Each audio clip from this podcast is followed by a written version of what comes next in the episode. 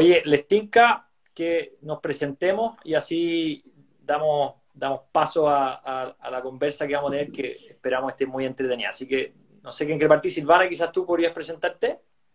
Ya, ni un problema. Eh, mi nombre es Silvana Valdés, yo soy nutricionista. Trabajo en el Departamento de Nutrición, Diabetes y Metabolismo de la Católica y además soy docente de la carrera de Nutrición eh, y Dietética de la Universidad Católica, así que trabajo en los dos departamentos. Perfecto, buenísima. Vamos a sacarle el jugo a eso. Y Rodrigo, ¿tú?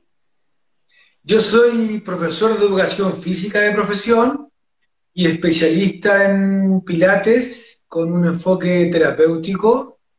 Eh, tengo la posibilidad de, de poder colaborar en la Fundación Arturo López Pérez en un programa que hacemos para pacientes oncológicos que están en tratamiento o que ya eh, están en etapa de recuperación, no ha ido súper, súper bien, y eso a raíz de que hace cinco años fui diagnosticado con un sarcoma de Ewing eh, y me recuperé ahí en la FAL y ahí en función de esa experiencia me di cuenta de todo el potencial que tiene la actividad física eh, en paciente oncológico, entonces ahí decidí después presentar un proyecto y hacerme parte de la unidad de medicina integrativa de la FAL, en donde se aborda eh, todo lo que son las terapias complementarias e integrativas como un, apoyo fundamental en la salud de, los pacientes.